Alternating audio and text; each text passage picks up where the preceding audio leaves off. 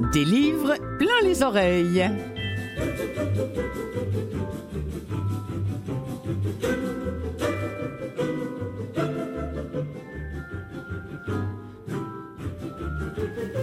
Bonjour à vous les amis qui nous écoutez, peut-être via CKVL, sûrement via Canalem qui produit cette émission ou encore en podcast. Il fallait bien que ça nous arrive. Hein. Mais oui, je parlais de Noël depuis des semaines, que les grelots se font aller, que, euh, que les guirlandes dansent dans le vent d'hiver, que, que le Père Noël farte ses patins de traîneau, que, que les reines au, au nez rouge s'entraînent comme des malades sur les pistes du ciel. Bref, à quelques jours de cette fête, qui, souhaitons-le, je vous le souhaite vraiment, sera placé sous le signe de ben, l'espérance et la solidarité, j'ai pensé que des livres uniquement dans l'esprit de Noël seraient les bienvenus euh, à découvrir. J'ai donc pour vous des extraits de Noël à Kingscroft, La fabuleuse nuit de Noël, Meurtre sous le gui, Noël, avalanche et hésitation, Vous reprendrez bien un petit peu de magie pour Noël, etc., etc.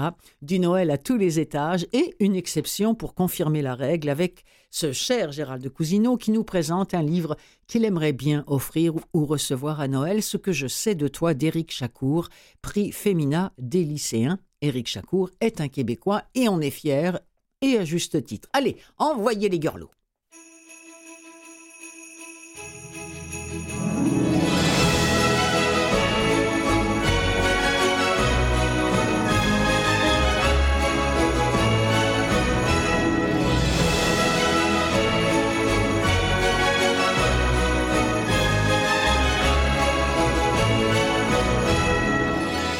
On commence par un Noël à la québécoise, quelque part dans les cantons de l'Est, avec Noël à Kingscroft de Mylène Gilbert Dumas, c'est lu par Anne Paquet, ou Paquette, je ne sais pas, on va dire Paquet. Euh, c'est sorti en 2022 en audio. Euh, Madame Gilbert Dumas est une diplômée de l'Université de Laval en enseignement du français au secondaire. Euh, sa passion, c'est l'histoire, ce sont aussi les, voyages, l'actualité, qui l'a menée à un moment donné vers le, vers le roman historique et vers ben, ce, livre de, de Noël.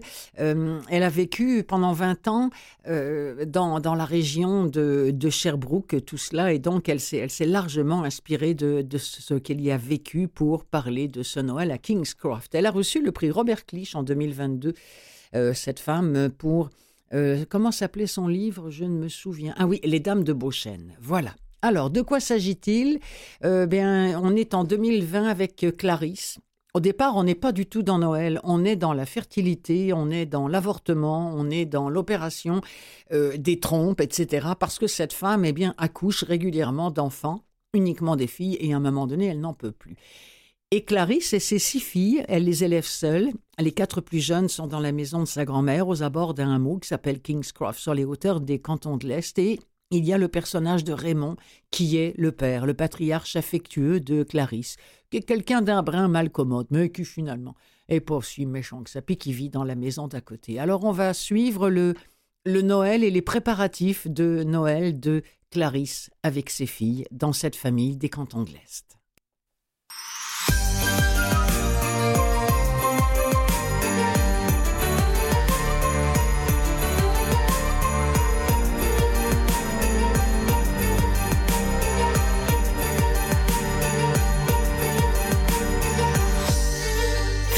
Installez-vous à l'autre bout de la table pendant que je finis mon dossier. Et tandis qu'elle inscrivait les dernières données dans le fichier numérique, Clarisse se rappela les propos que son père lui avait tenus ce midi-là.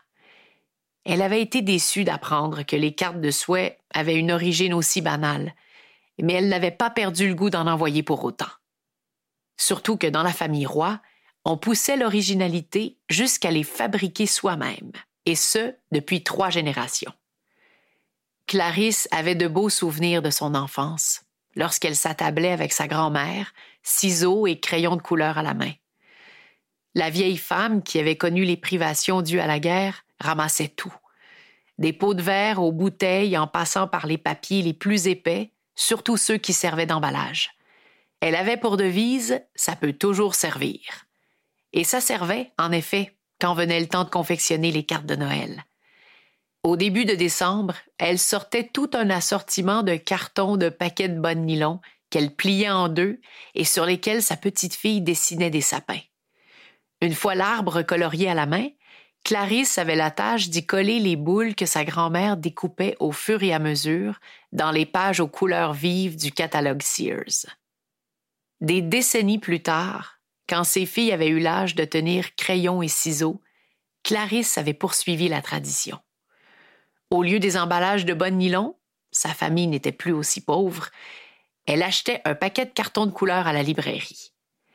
Elle cédait cependant au penchant avant-gardiste de sa grand-mère, pour qui le recyclage avait constitué une seconde religion, et utilisait à la place du catalogue Sears les circulaires qu'elle ramassait en octobre et en novembre chaque fois qu'elle descendait en ville. En cette année où les visites et les rencontres n'étaient pas permises, les cartes de Noël lui paraissaient le meilleur moyen de transmettre ses vœux et ceux de ses filles. Mais surtout, c'était une manière prévenante, bien qu'indirecte, de dire à ses amis qu'elle n'avait pas vu depuis des mois qu'elle les aimait. La noirceur était bien installée. Leur devoir terminé, les jumelles entreprirent leur bricolage. Elles s'y affairaient depuis une bonne demi-heure quand arriva enfin l'autobus de l'école secondaire.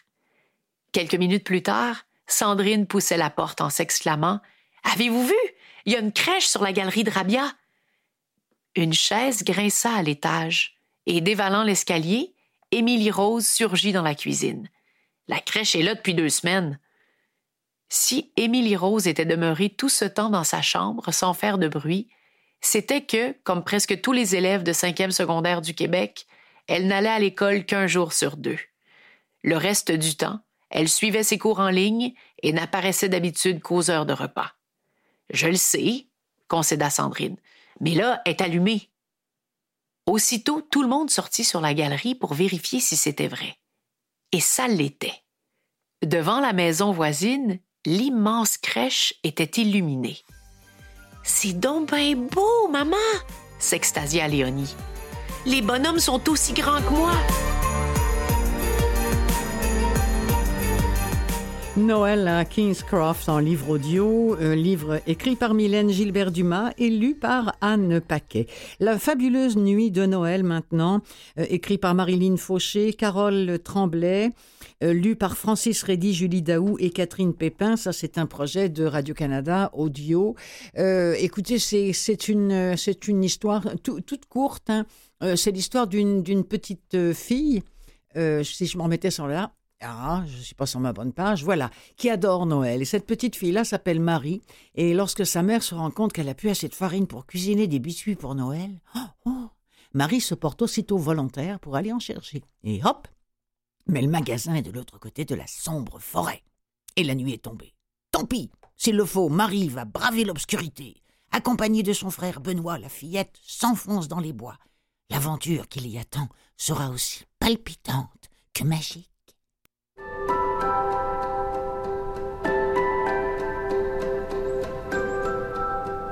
Marie adore Noël. Son plus grand rêve est de rencontrer le Père Noël. Dès que les premiers flocons commencent à tomber, elle se met à rêver. Et si, cette fois, elle arrivait à le voir pour de vrai? À l'école, tout le monde connaît son secret. Théo et sa bande de ricaneurs ne se gênent pas pour se moquer d'elle. Alors, Marie-Noël, as-tu rendez-vous avec ton gros amoureux après l'école?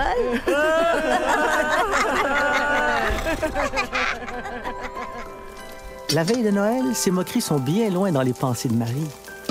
La neige tombe à gros flocons et des odeurs de dinde et de tourtière embaument la maison. Le cœur de la fillette se gonfle d'espoir. Et si c'était ce soir qu'elle arrivait à apercevoir le Père Noël? Oh, j'ai plus assez de farine pour cuisiner des biscuits. Quoi? C'est impossible. On doit laisser une collation au Père Noël. Je cours en chercher à l'épicerie. Oh non, Marie, il faut traverser le bois. Et j'aime pas beaucoup que tu sortes seule quand il fait noir. Et si Benoît venait avec moi? Sans attendre la réponse, Marie grimpe l'escalier jusqu'à la chambre de son frère. La nuit commence à tomber et il ne reste plus beaucoup de temps avant la fermeture des magasins. Benoît n'est pas facile à convaincre. J'ai pas envie, il fait trop froid. Au fond, il ne veut pas l'avouer, mais il a peur du noir et Marie le sait. Je vais te prêter ma lampe de poche.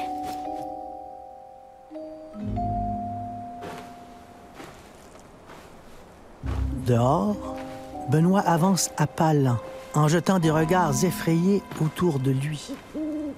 Il n'est vraiment pas rassuré. Théo, à l'école, lui a raconté que toutes sortes de créatures plus terrifiantes les unes que les autres habitent de ce côté de la forêt. Théo raconte n'importe quoi. Les créatures maléfiques n'existent pas. Oh T'as vu, Benoît? On dirait un renne du Père Noël. C'est toi qui dis n'importe quoi. Non, je suis sûre que c'est un renne. Marie s'enfonce à travers les arbres. Arrête, Marie. Attends-moi. Euh, Attends-moi. Benoît repense aux créatures que Théo lui a décrites. Il est si terrifié à l'idée de rester seul qu'il s'empresse de rejoindre sa sœur. Mais Marie court et court encore. Jamais les deux enfants ne se sont aventurés si loin dans la forêt. Soudain, Marie s'arrête net. Devant elle se trouve un élégant chevreuil. Benoît ronchonne. Tu vois bien que ce n'est pas un renne. Ça suffit maintenant, il faut qu'on rentre à la maison. Les deux enfants ont beau regarder partout autour d'eux, ils n'ont plus aucune idée de la direction à prendre. On dirait qu'il y a de la lumière au loin. Allons par là. Marie et Benoît marchent en silence pendant ce qui leur semble une éternité. La fillette pense à sa maman qui doit s'inquiéter et elle sent les larmes lui monter aux yeux. Non seulement il n'y avait pas de reine, mais elle va gâcher le Noël de toute la famille avec ses lubies. La fabuleuse nuit de Noël, qui, je vous le rappelle, euh, est en ce moment disponible en version audio sur le catalogue du Radio-Canada audio. Les voix que vous entendiez étaient celles de Francis Reddy, de Julie Daou et de Catherine Pepin. Vous savez, cette fille qui fait cette délicieuse émission de, chansons sur les ondes de Radio-Canada. Bon, après Radio-Canada, Audible, pourquoi pas, c'est une exclue de chez Audible, ça s'appelle Meurtre sous le gui. Au niveau de la distribution, c'est complètement québécois. Alors, l'histoire, d'abord écrite par un monsieur Ken Cuperus. On est avec Émilie Lavoie qui euh, travaille dans une boutique, c'est la sienne d'ailleurs. C'est sa boutique de Noël qui est située dans une petite ville touristique très pittoresque qui s'appelle Val-Daniel. Voilà. Alors il y a dans cette, dans cette petite ville-là, il arrive souvent qu'il y ait des meurtres locaux. C'est beaucoup moins pittoresque, Val-Daniel, à ce moment-là. Et Vlati pas que ces meurtres-là amènent cette jeune femme, Émilie Lavoie, à mener ses propres enquêtes avec un brillant et séduisant détective qui s'appelle Sam Magloire, Magloire en québécois, qui dissimule très bien les sentiments qu'il éprouve pour la jeune femme. Alors, qui joue Émilie Lavoie? Léane Labrèche d'Or. Qui joue Sam Magloire? Frédéric Pierre. On va en écouter un extrait. Voici donc extrait du livre audio Meurtre sous le gui de Ken Cuperus.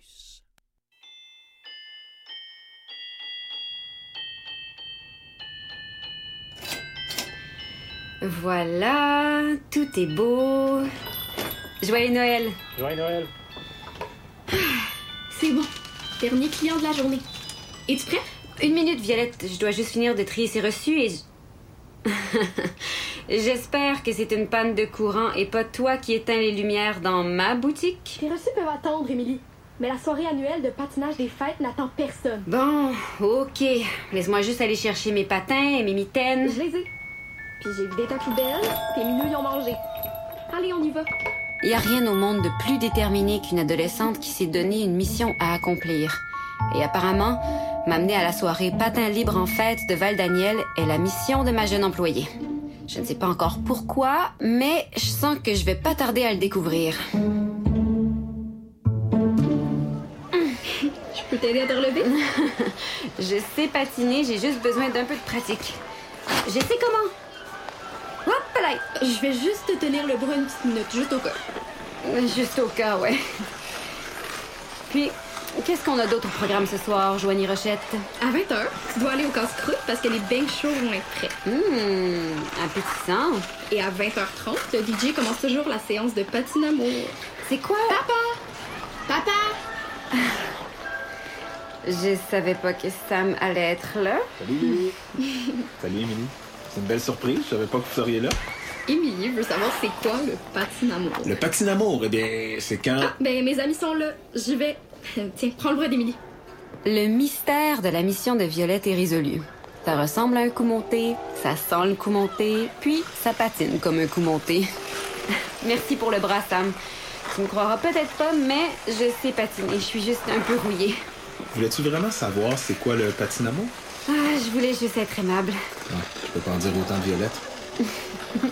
Elle est tellement gentille d'habitude. Euh, pas si t'essaies de la dépasser dans la file d'attente pour les bains chauds. Hum, J'en prends note. C'est quand même une belle soirée pour patiner. C'est une tradition. L'Association des anciens élèves du séminaire aurait aménagé cette patinoire naturelle dans les années 40. En tout cas, c'est ce qu'ils prétendent. La ville au grand complet doit être là. Et pourtant, toujours aussi paisible ici, au bord du lac.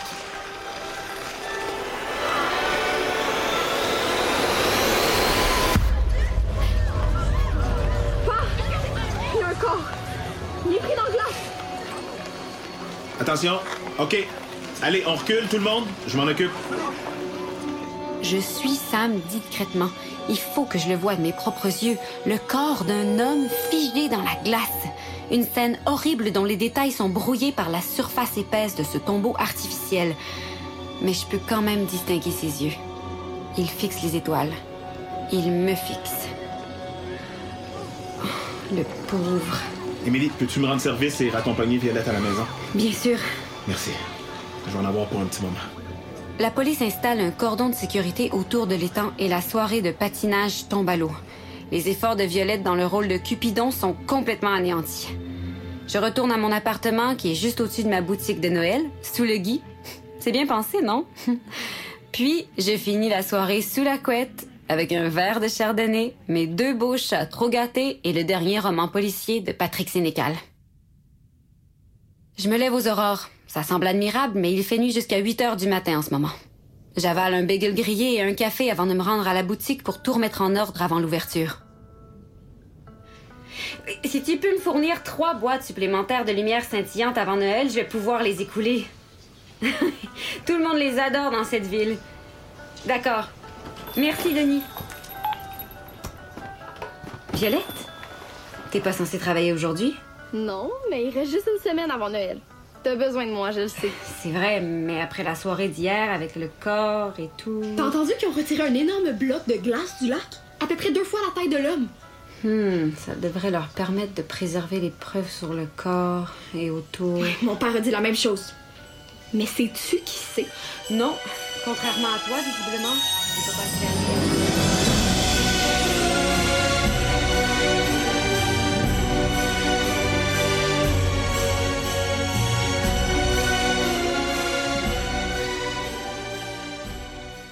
Voilà un meurtre sous le gui. Mais oui, mais c'est chouette quand même. Ça, ça sent vraiment Noël là. C'est hein, c'est dommage que ça passe pas dans dans, dans les centres commerciaux là en ce moment. On peut rêver. Alors, euh, voilà, ce qu'on vient d'entendre, c'était un extrait de Meurtre sous le gui de Ken Kuperus. Vous trouvez ça sur le catalogue en exclusivité, forcément, de chez Audible, parce que c'est comme ça que ça marche là-bas. Et vous avez reconnu les voix de Léane Labrèche d'Or et de Frédéric Pierre. La petite Violette, on ne l'a pas entendue beaucoup, mais c'est la fille de Frédéric Pierre s'appelle Charlie Pierre. Voilà, c'est une histoire en famille. J'en ai un autre pour vous qui s'appelle, rien que le titre, bah, j'aime bien ça. Vous reprendrez bien un petit peu de magie pour Noël. C'est écrit par Karen Ponte, qui est une spécialiste dans le genre. C'est une écrivaine française, nouvelliste et romancière. Euh, ça, c'est un livre bon qui est, sorti en, en 1980. C'est pas, c'est pas d'hier, mais là, le but du jeu, c'était pas forcément de vous présenter des nouveautés, mais de vous présenter des livres de, sur ou autour de Noël. Alors, ce livre-là a quand même reçu le prix Babelio. En... Ah, excusez-moi, non, c'est elle qui est née en 1980. Elle est toute jeune, c'est une gamine, c'est une petite puce. Non, non, non. Euh, ce livre est assez récent. Il a reçu le prix Babelio en 2022. Euh, quand même, c'est pas rien le prix, le prix Babelio en 2022. Euh, le- on est avec Victoria Delmas, qui a 35 ans, qui est une femme qui dirige d'une main de fer une agence de publicité. Son quotidien est réglé comme une horloge, aucune place n'est laissée à l'improvisation et encore moins aux relations humaines qu'elle considère comme une perte de temps absolument pure et simple. Comment ça dire bonjour? Et pourquoi je perdrais du temps à, dire bonjour? Et puis à dire euh, comment vous allez bien vous? Non, voilà, tu vois le genre de bonne forme, voilà, comme ça, voilà, main de fer. Jusqu'à un matin de décembre où, pataping, patapoum, boum boum, sa vie bascule, elle est renversée par un bus. Victoria sombre dans le coma, et elle atterrit où? Hein? Elle atterrit dans un centre de réhabilitation de Noël. Oui, c'est une mystérieuse organisation qui lui propose un marché. Pour se voir accorder une seconde chance, elle devra se racheter auprès d'une personne qu'elle a fait souffrir par le passé, et ce, avant le 26 décembre minuit. Telle est l'histoire que nous raconte Karen Ponte dans Vous reprendrez bien un peu de magie pour Noël. C'est lu par Elodie Hubert et Caroline Victoria. Ça a été produit par la maison d'édition Lizzie. Extrait.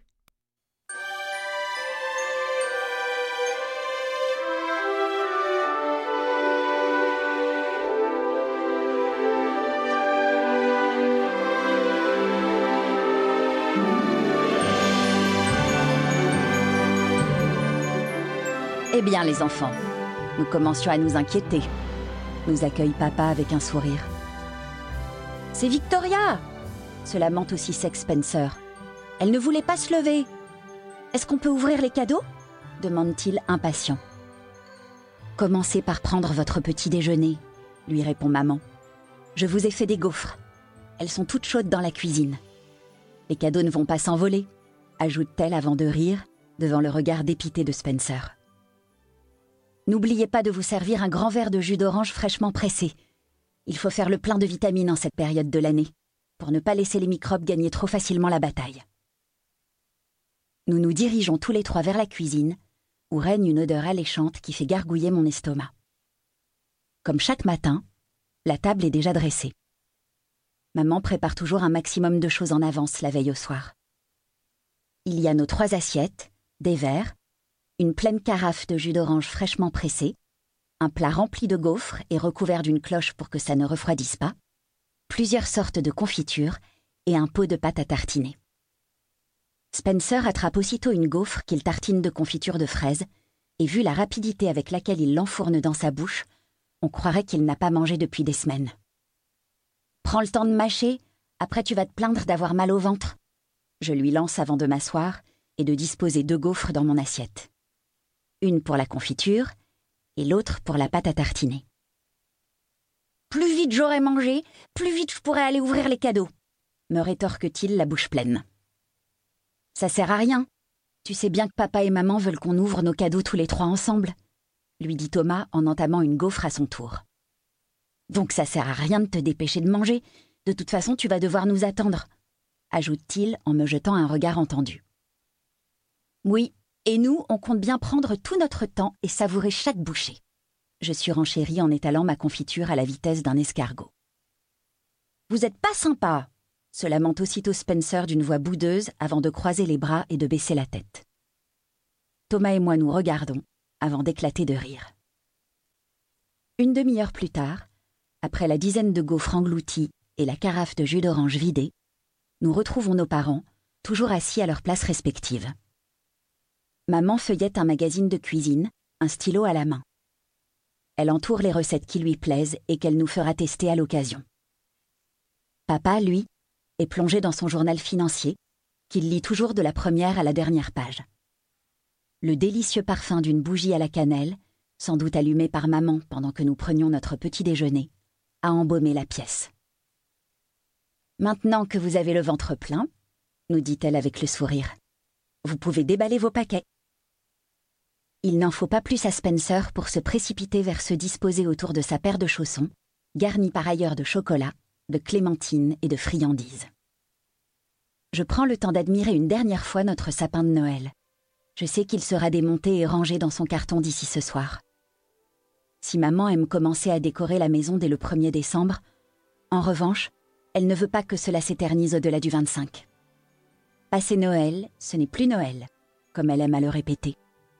C'est pour cette raison qu'elle a opté pour un arbre en plastique. C'est plus pratique. Il est joli notre sapin, et bien décoré, comme dans les livres de maman. Toutes les boules ont été placées avec soin et scintillent grâce aux guirlandes lumineuses. Dommage qu'ils ne sentent rien. Tous les ans, le 1er décembre, maman décore toute la maison pendant qu'on est à l'école, et quand on rentre le soir, tout est installé. À mon tour, je me dirige vers mes pantoufles et les paquets qui sont entreposés derrière. Je commence par déballer les petits. J'y découvre des livres d'histoire et quelques romans à la reliure rigide, Les Misérables de Victor Hugo ou Le Comte de Monte Cristo d'Alexandre Dumas. Il y a également un nouveau radio-réveil. Le mien ne fonctionnait plus depuis plusieurs semaines. Un jeu d'échecs, un pyjama et une belle écharpe en cachemire bleu.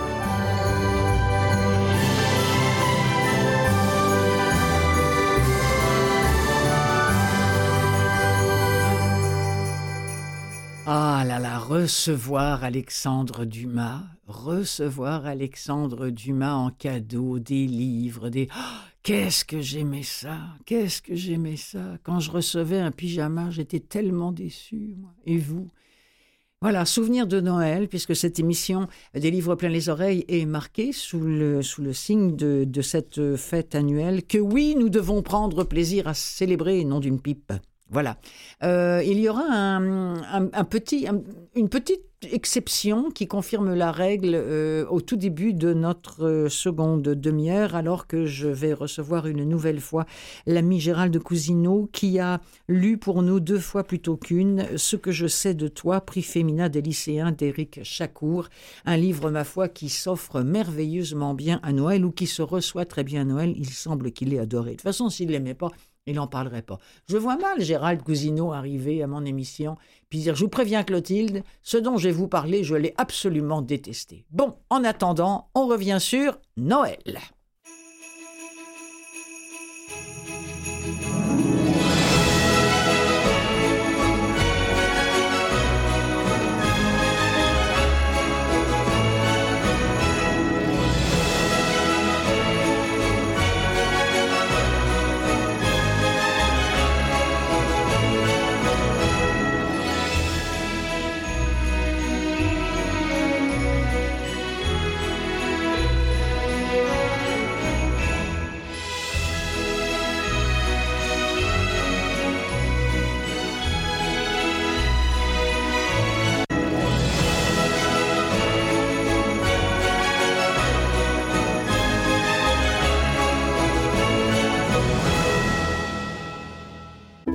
Des livres plein les oreilles de Noël, seconde partie.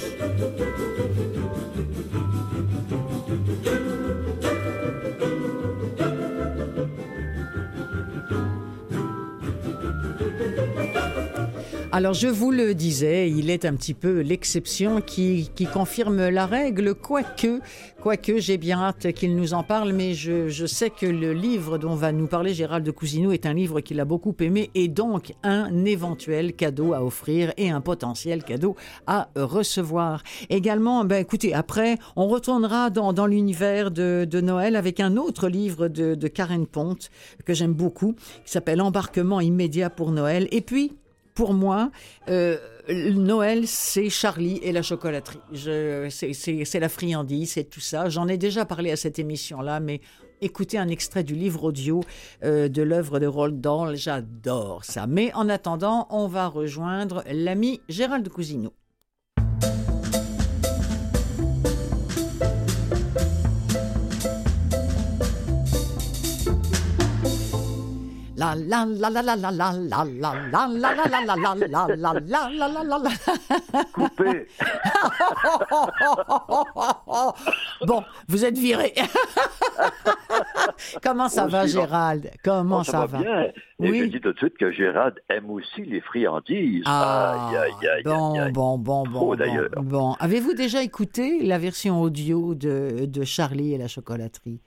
Non, je ne connais pas ce titre. Ah, c'est formidable. Ils en avaient fait un livre de ça. Non, non, non, ça, écoutez, c'est un, c'est, un type qui crée une, une chocolaterie qui, qui ressemble à une usine de, de, de lutin. C'est, coloré.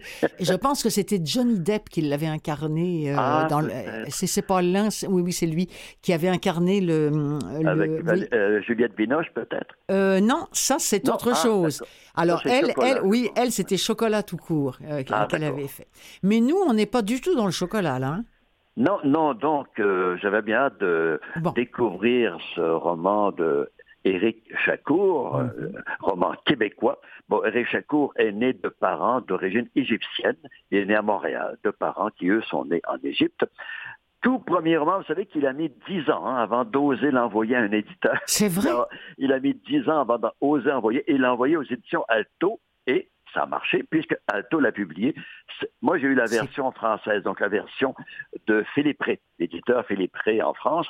Euh, donc, ça a été lu par une synthèse vocale. Manon, qu'elle s'appelle. D'accord. Mais ça ne change rien au roman. Donc, euh, ce que je sais de toi, et je vous dis tout de suite que le roman devait s'appeler au départ Ce que je sais de toi sentait l'ail et l'anis.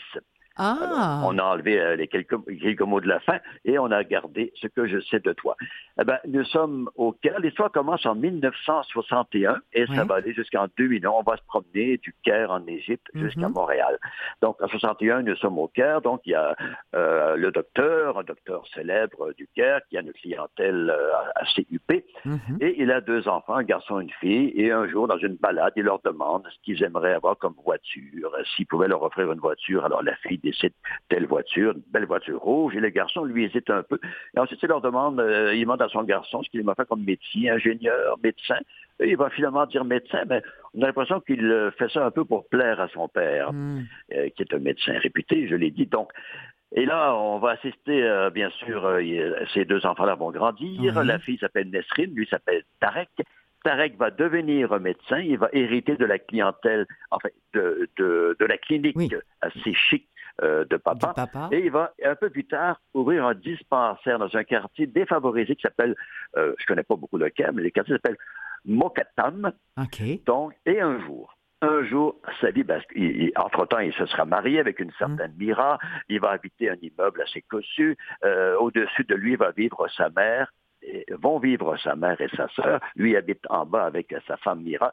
Et un jour, au dispensaire qu'il a créé dans le quartier euh, pauvre de Mokatam, un jeune homme se pointe.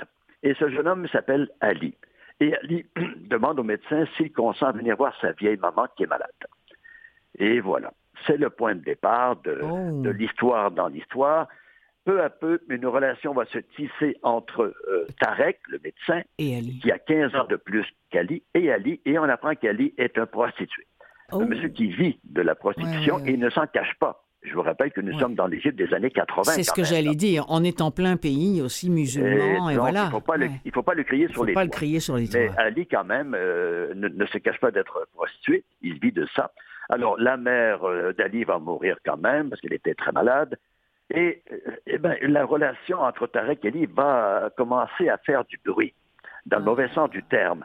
Alors, la- la- les ragots vont circuler, la clientèle va diminuer, etc.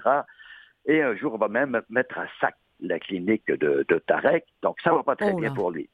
Et un jour, euh, j'essaie de ne pas en dire trop, mais je, je dis non, bah l'essentiel, oui, c'est ça, bien sûr, oui. Alors, un jour, euh, Ali disparaît. Officiellement, on apprend qu'il se serait noyé dans le Nil. Bon. Mm. Alors, désespéré et euh, déboussolé, au Mm. sens du terme, eh bien, notre ami Tarek va partir pour Montréal. Il va s'exiler à Montréal. D'ailleurs, dans la vraie Mm. vie, beaucoup d'Égyptiens ont quitté euh, l'Égypte pour Montréal quand Nasser a pris le pouvoir et qu'il a nationalisé le canal de Suez. Il y a eu pas mal de chicanes. Alors, beaucoup d'Égyptiens sont venus ici. Tarek va faire la même chose, donc il va quitter le Caire pour Montréal. Mais Avec femme et enfant, là, il... euh, non, il va Ah. partir tout seul. Ah, Parce que sa femme avait commencé à prendre ses distances. Quand, Ah, ok, quand oui, je- oui, remarquez, quand j'en demande peut-être trop, là. Son mari était ailleurs. Ouais, ouais, euh, avait- euh, son cœur était ailleurs, eh bien, elle a pris Mm, ses distances. mm, mm. Donc, il va partir seul pour Montréal. Au début, ça va pas très bien. On ne reconnaît pas ses diplômes. Mais quand même, il va remonter la pente. Il va redevenir médecin ici. Mais tout ça, ça nous a raconté par qui? Et c'est là où euh, un autre intérêt du roman, car c'est seulement à la moitié du livre, à mi-parcours du roman, qu'on devine qui raconte l'histoire. Mais je ne vous le dirai pas. Ah! Parce que c'est un jeu Merci. auquel le lecteur peut se prêter et c'est assez amusant. Euh, donc, à la mi mi-parcours, on apprend, mais qui raconte cette histoire? Parce que c'est raconté à la deuxième personne. C'est rare, ça. Ah, c'est au Là, tu. on a du tu tout le long. Là. C'est- euh, Ah. le narrateur s'adresse à tu. Et on devine que, bon, le tu, bien sûr, c'est le père. Mhm. Correct. Mhm. Alors, mais j'en dis pas plus sur le narrateur non, non, lui-même. non, non, Donc, non. Grosso modo, c'est ça le roman. Mais dès le début, on apprend que Tarek est prêt à choisir la médecine. Et voilà. Je Bon. pense que votre extrait va Exactement, exactement. Vous savez, j'ai pas, j'ai pas le choix souvent. hein. Euh, Oui. Je, je- je n'ai pas accès au, au livre audio euh, en entier, Euh, et, et donc on- je prends l'extrait qu'on me soumet, et c'est souvent euh, un extrait qui concerne le début du bouquin. Ce qui est peut-être pas, Oui, j'ai remarqué ce qui est ça, peut-être pas plus mal non plus, parce que ça peut donner envie. On va reparler après de, de l'écriture euh, d'Éric Charcourt. Alors écoutons cet extrait. Euh, on est dans la voiture, celle dont vous parliez au début de notre entretien.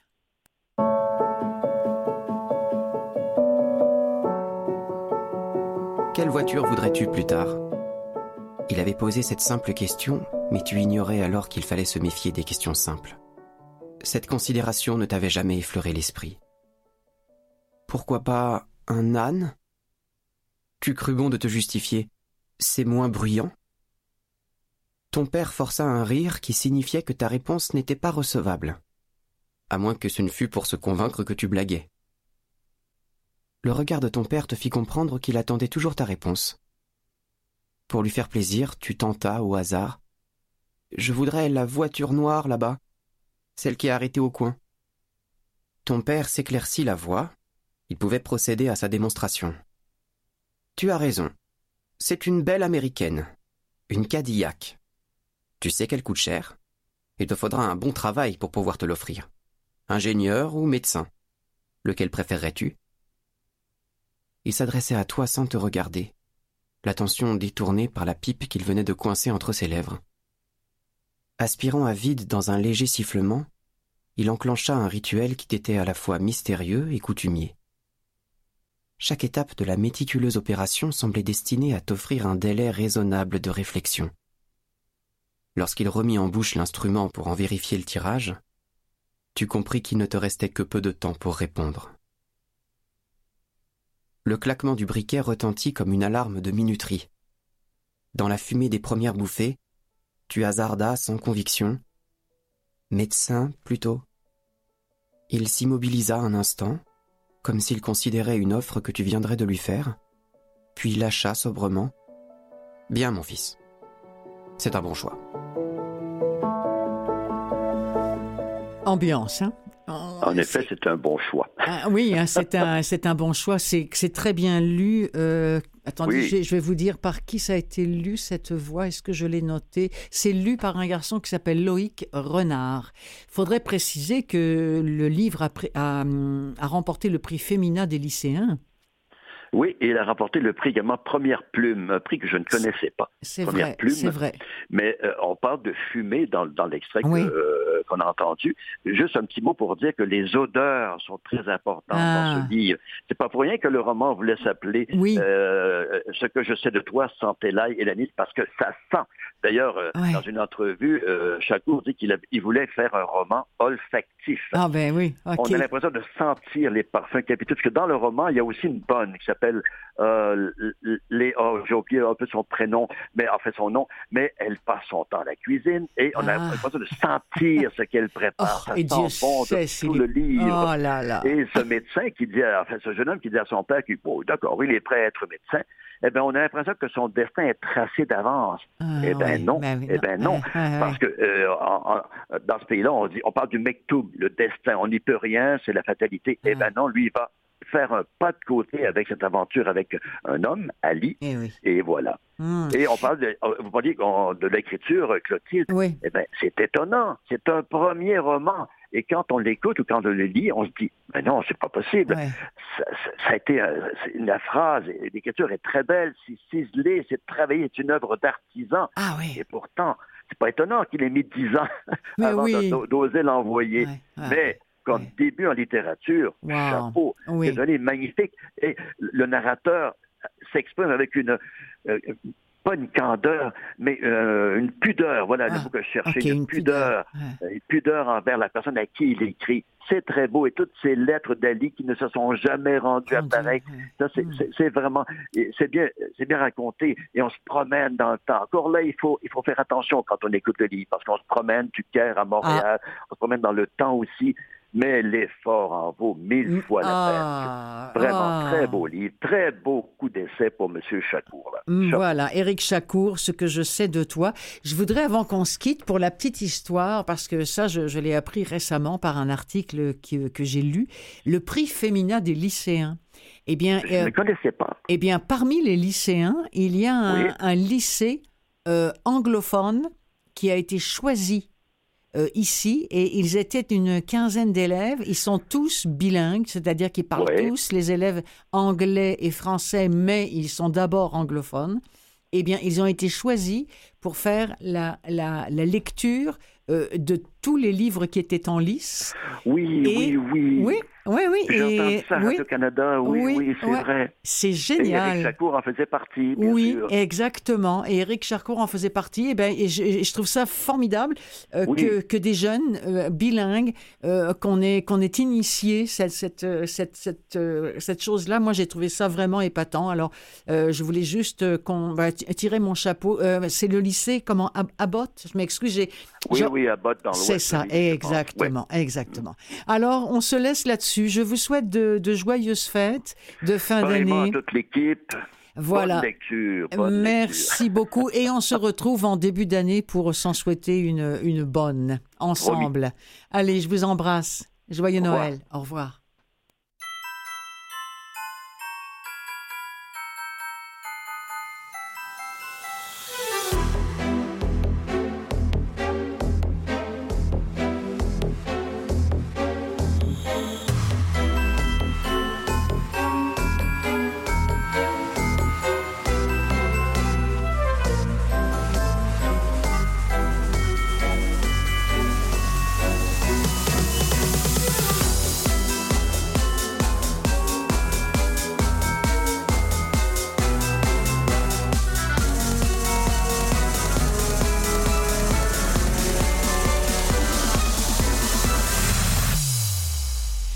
Voilà, Noël toujours pour cette émission spéciale de, des livres plein les oreilles. Et là, j'ai mon ami Mathieu Tessier qui s'intéresse à tout. C'est d'ailleurs pour ça que c'est tellement agréable de, pouvoir travailler avec lui, qui m'a dit qu'il avait lu, lui, dans un papier que Éric Chacour, dont on vient de parler, l'auteur de Ce que je sais de toi, euh, on lui avait demandé, mais comment, comment ça vous est venu l'écriture? Et il a répondu, c'est parce que quand j'étais jeune, je passais mon temps à réécrire des chansons populaires. Euh, alors, euh, Lara Fabian, tout ça. Alors, il devait trouver que c'était pas assez bien écrit, il les réécrivait. Mais bravo et merci Mathieu pour cette précision parce que vraiment, je trouve ça très agréable. Alors, Noël, suite. Et nous revoici avec Karen Ponte. Bon, ça a donné comme ça. Il n'y en a pas tant que ça, hein, des livres audio. Euh, J'ai fait tous les catalogues. Euh, il a fallu que je gratte, euh, je gratte beaucoup pour en trouver. Ou alors, sinon, j'en avais déjà parlé abondamment de d'autres. Alors, je voulais un petit peu varier les plaisirs. Alors, Karen Ponte encore pour embarquement immédiat pour Noël. Nous sommes avec les jumelles Carpentier qui sont aussi proches que différentes. Et à la période de Noël, eh bien, ça ne fait pas exception. La première ne rêve que de chalets sous la neige et de feux de cheminée. La seconde ne rêve que de sable fin et de cocktails rafraîchissants. Alors, quand leurs parents décident de leur offrir à chacune un voyage surprise, ces jumelles, Margot et Maggie, ce sont leurs noms, ont pour mission de boucler leurs valises avec un seul indice, la garde-robe adéquate. Mais le jour du départ, elles découvrent avec horreur que l'agence de voyage a inversé leurs billets. L'erreur est humaine, paraît-il. Alors Margot et ses maillots de bain et robes légères s'envolent pour la Laponie, tandis que Maggie, botte de neige aux pieds, débarque aux Seychelles avec un enthousiasme proche de zéro. Et si la magie de Noël était capable de faire aimer l'impossible, c'est le thème de ce livre, mais là, au moment où on va faire connaissance avec les jumelles Margot et Maggie, elles sont encore très très loin de ce voyage, mais on va faire connaissance de toutes leurs différences.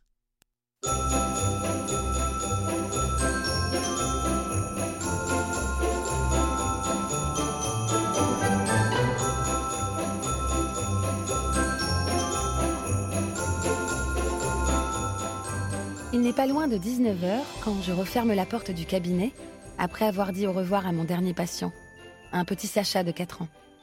Il m'a fait de la peine à recouvrir son oreille de la main gauche à cause d'une vilaine otite. Même si les journées sont longues, j'adore mon métier de pédiatre. Dans quelle autre spécialité médicale est-il possible d'arborer un stéthoscope sur lequel sont clipsés une licorne et un panda? Pas sûr que cela aurait fait très sérieux en urologie. Je récupère mon sac ainsi que mon manteau et balaie la pièce d'un regard satisfait. Tout est fait pour atténuer l'angoisse des enfants et leur faire oublier qu'ils sont chez un médecin. Il y a des peluches, des coussins colorés, et bien entendu, en ce mois de décembre, la panoplie de circonstances, des guirlandes, des boules de Noël, et même un petit sapin que j'ai réussi à caser entre mon bureau et l'armoire dans laquelle je range mes consommables. Chaque année, j'attends avec impatience le moment d'installer les décorations. Mes collègues de la maison de santé où j'exerce, depuis bientôt trois ans, sont encore surpris de me voir débarquer la veille du 1er décembre, les bras chargés de gros cartons débordant de fanfreluches. Mais qu'importe. Les yeux brillants de mes petits patients lorsqu'ils découvrent ma mise en scène suffisent à me convaincre de continuer.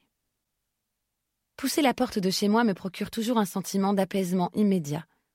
Peu importe que la journée ait été chargée en pleurs d'enfants ou que mes cervicales soient tendues et douloureuses, lorsque je rentre dans mon appartement, c'est comme si tout disparaissait. Débarrassé de mon manteau et de mes chaussures, je me dirige vers la salle de bain pour me faire couler un bain, rituel du vendredi soir après une semaine bien remplie. J'ouvre le robinet et verse dans la baignoire une bonne quantité de savon moussant parfumé à l'amande que m'a rapporté Margot. Lorsque je finis par sortir de la salle de bain une bonne demi-heure plus tard, je trouve ma sœur installée devant la télé, vêtue d'un pyjama de satin noir et mules assorties. Presque comme moi, avec ma combinaison écrue en grosse maille et mes chaussettes en laine. Presque. Tu sais qu'il n'y a que nous dans cet appartement? lui fais-je remarquer. Tu n'es donc pas obligé de te mettre sur ton 31 pour ce qui va se terminer en soirée télé avec un gros bol de chips. Je suis en pyjama, s'exclame-t-elle, l'air faussement indigné. Je crois que nous n'avons pas la même définition du mot pyjama, dis-je en la rejoignant sur le canapé. C'est à qui de choisir le film déjà? Tu sais très bien que c'est ton tour. Grommelle Margot. Je suis certaine que tu ne penses qu'à ça depuis que tu t'es levée ce matin. Excitée comme une gamine devant les portes de Disneyland, je frappe dans mes mains. Je n'ai pas ronchonné vendredi dernier devant les oiseaux se cachent pour mourir. Alors je compte sur toi pour faire un accueil digne de ce nom à Maman, j'ai raté l'avion. Tu sais qu'il y a d'autres films de Noël qui sont sortis depuis les années 1990 L'autre jour, en me perdant sur Netflix, j'en ai même vu un qui se passe en Afrique. Du soleil, de la chaleur. Tu n'as pas envie de te laisser tenter? En Afrique Un film de Noël sans neige, ce n'est pas un film de Noël. C'est comme ton pyjama, tiens, incompatible avec le concept. Est-ce que tu imagines le Père Noël avec un costume vert à carreaux blancs, un traîneau sans reine, des profiteroles sans coulis de chocolat chaud? Eh bien, c'est pareil pour Noël sans froid. Personne n'a envie de passer Noël en bikini sous le soleil. Tu viens de décrire mon 24 décembre idéal. Une chaise longue avec un matelas moelleux, une plage de sable fin, le bruit des vagues, la douce chaleur des rayons du soleil qui caressent ma peau. Hum, j'en frissonne. Moi aussi. D'horreur. Mais comme tu es ma sœur et que je t'aime, je te pardonne ces propos indécents. Santa, excuse cette femme qui ne sait pas ce qu'elle dit. Je lance les yeux levés au ciel avant d'éclater de rire. Aucune chance pour qu'on visionne le film qui se passe en Afrique, donc. Non, aucune, répliquai-je en sélectionnant Maman, j'ai raté l'avion sur l'écran.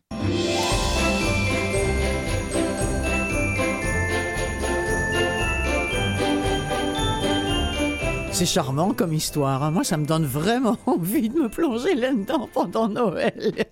Alors, je vous rappelle que c'était un extrait d'embarquement immédiat pour Noël écrit par Karen Ponte et lu par Karen Ponte et Ariane Brousse. est disponible en audio sur tous les catalogues. Charlie et la chocolaterie.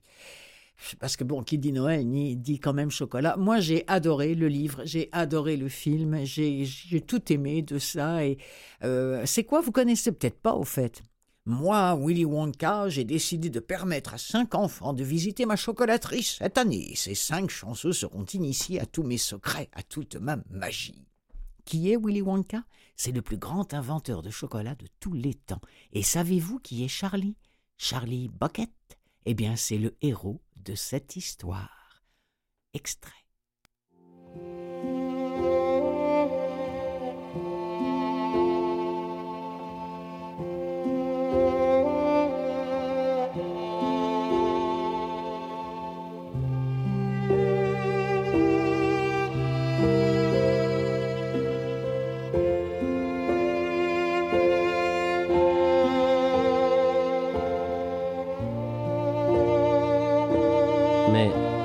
Vous ai pas encore dit ce qui torturait plus que toute autre chose l'amateur de chocolat qu'était le petit Charlie. Et cette torture-là était bien pire que la vue des tablettes de chocolat dans les vitrines ou le spectacle des enfants qui croquaient leur confiserie sous son nez. Vous n'imaginerez pas de plus monstrueux supplice. Dans la ville même, bien visible depuis la maison où habitait Charlie, se trouvait une énorme chocolaterie. Imaginez un. Et ce n'était même pas une chocolaterie ordinaire, c'était la plus importante et la plus célèbre du monde entier. C'était la chocolaterie Wonka, propriété d'un monsieur nommé Monsieur Willy Wonka, le plus grand inventeur et fabricant de chocolat de tous les temps. Et quel endroit merveilleux, fantastique, de grandes portes de fer, un haut mur circulaire, des cheminées crachant des paquets de fumée, d'étranges sifflements venant du fond du bâtiment, et dehors, tout autour des murs, dans un secteur de près d'un kilomètre, l'air embaumait d'un riche et capiteux parfum de chocolat fondant.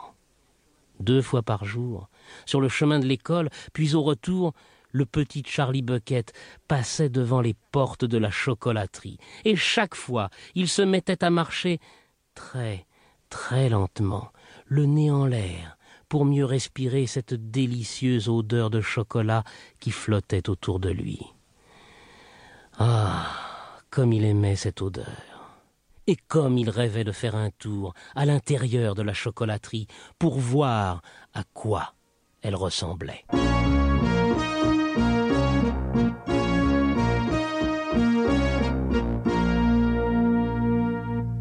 La chocolaterie de Monsieur Willy Wonka.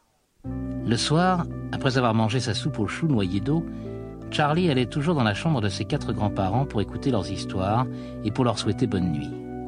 Chacun d'eux avait plus de 90 ans. Ils étaient fripés comme des pruneaux secs, ossus comme des squelettes. Et toute la journée, jusqu'à l'apparition de Charlie, ils se pelotonnaient dans leur lit, deux de chaque côté, coiffés de bonne nuit pour leur tenir chaud, passant le temps à ne rien faire. Mais dès qu'ils entendaient la porte s'ouvrir, puis la voix du petit Charlie qui disait Bonsoir grand-papa Joe et grand-maman Joséphine. Bonsoir grand-papa Georges et grand-maman Georgina. Tous les quatre se dressaient dans leur lit. Leur vieille figure ridée lui souriait, illuminée de plaisir, et ils commençaient à lui raconter des histoires. Car ils aimaient beaucoup le petit garçon. Il était leur seule joie, et toute la journée, ils attendaient impatiemment l'heure de sa visite. Souvent, ses parents l'accompagnaient, et debout dans l'encadrement de la porte, ils écoutaient les histoires des grands-parents. Ainsi, chaque soir, pendant une demi-heure environ, la chambre devenait un endroit joyeux, et toute la famille oubliait la faim et la misère. Un soir, en venant voir ses grands-parents, Charlie leur dit Est-il bien vrai que la chocolaterie Wonka est la plus grande du monde? Si c'est vrai, bien sûr que c'est vrai. Bonté divine, tu ne le savais donc pas est à peu près 50 fois plus grande que toutes les autres. Et Monsieur Willy Wonka est-il vraiment le plus habile de tous les fabricants de chocolat? Mon garçon, Monsieur Willy Wonka est le chocolatier hum, le plus fascinant, hum, le plus fantastique, le plus extraordinaire que le monde n'ait jamais vu. Hum. Je croyais que tout le monde savait cela. Je savais qu'il était célèbre, grand-papa Joe, et je savais aussi qu'il était très habile. Habile? Mais il est beaucoup plus que ça. C'est un magicien du chocolat. Il sait tout faire, tout ce qu'il veut. Hein Pas vrai, mes amis? C'est absolument vrai. Rien n'est plus vrai. Ah, tu veux dire euh, que je ne t'ai jamais parlé de Monsieur Willy Wonka et de sa chocolaterie? Jamais. Bonté divine. Où avais-je la tête? Veux-tu m'en parler maintenant, grand-papa Joe, s'il te plaît?